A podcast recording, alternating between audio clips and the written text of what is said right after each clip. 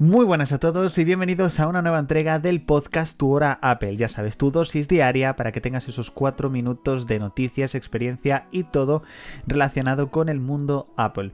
Estamos hoy, eh, voy a ver exactamente a qué día porque ya no sé ni en qué día vivo. Estamos a miércoles, perdón, 14 de junio en este episodio número 38 de esta primera temporada de Tu Hora Apple. Ya a puntito a alcanzar la mitad del mes de junio y ya han pasado unos días después de la World Developers Conference 2023. De nuevo, muchísimas gracias por el apoyo que seguís dándole a este podcast. Ya sabéis que va a continuar de lunes a jueves y el viernes tendréis en formato podcast, por supuesto, nueva entrega de 0941.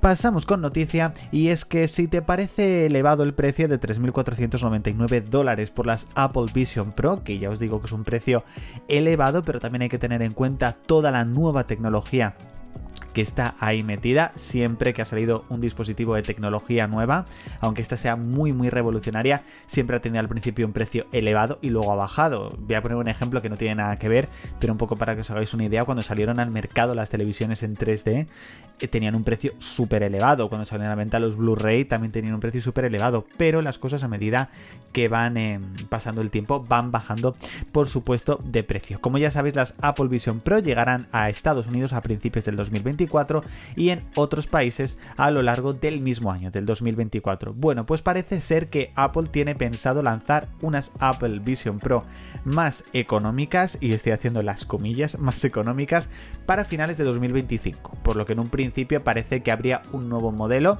para finales de 2025, por lo que si no te corre muchísimo prisa tener las Apple Vision Pro, que ya te digo que no. Yo a mí me gustaría, sinceramente, con las Apple Vision Pro, que pusieran en las Apple Store, sinceramente, Em, una especie de sala o algo para poder probarlas. O sea, pedir tu cita y tener como una demo de media hora para poder probarlas. Yo creo que simplemente yo creo que todo el mundo debería acceder al menos a vivir durante un poquito de tiempo esa experiencia, sinceramente. Tanto como comprarlas, no, ni mucho menos, pero, pero sí vivir esa experiencia. Aunque, como acabo de decir, a finales de 2025 en un principio saldrán unas Apple Vision Pro más económicas. Si mis cálculos son correctos, estamos a 6 días para la beta número 2 de iOS 17, WatchOS 10, etcétera, del resto de sistemas operativos.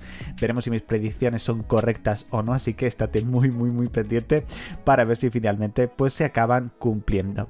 Bueno, hoy estreno, eh, cuando estoy grabando este podcast, estreno nueva home screen. Me ha costado, yo creo que lo que más me ha costado no es reorganizar la home screen, sino elegir el fondo de pantalla. O sea, yo para los fondos de pantalla, puede haber fondos de pantalla increíbles, minimalistas, demás pero es que nunca me concuerda ninguno. Sí que es verdad que he encontrado uno que, bueno, dejadme no en comentarios o en una reseña o algo si acaso queréis a lo mejor que os lo enseñe directamente en el canal de YouTube, pero eh, antes tenía tres páginas en el anterior home screen. En este caso me he quedado con dos. Es muy difícil a lo mejor haber quitado algunas aplicaciones directamente de la pantalla de inicio, pero bueno, finalmente son aplicaciones que directamente con el Spotlight, que yo lo utilizo muchísimo, puedo buscarlas en un momento, en un momento dado. Sí que es verdad que, por ejemplo, en la parte izquierda, donde tengo los widgets, pues ahí tengo un total ahora mismo de cuatro widgets, pero tres de ellos eh, tienen doble widget en este caso, pero bueno, en el resto no. Y la verdad, eh, visualmente me da tranquilidad, me da paz, o sea que es un poco más o menos lo que, lo que yo andaba buscando eh, con esta remodelación. La frase del día de nuestro querido Steve Jobs sería, algunas personas proponen, dales a los clientes lo que quieren, pero esa no es mi postura. Nuestro trabajo consiste en averiguar qué van a querer antes de que lo sepan. Me encanta. O sea, me encanta.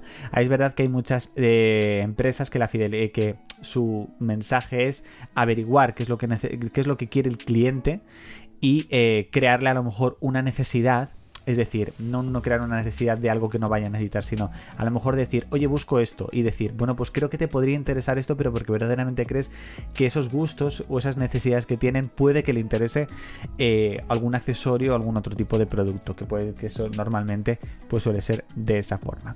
Bueno chicos, hasta aquí esta entrega de Tu Hora Apple, como he dicho, episodio número 38 de esta primera temporada de este miércoles 14 de junio. Muchísimas gracias por haber escuchado el podcast hasta aquí.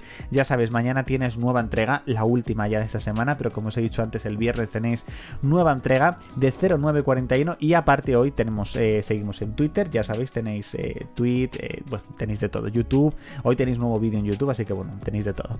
Así que nada chicos, nos escuchamos, nos leemos y nos vemos. Chao.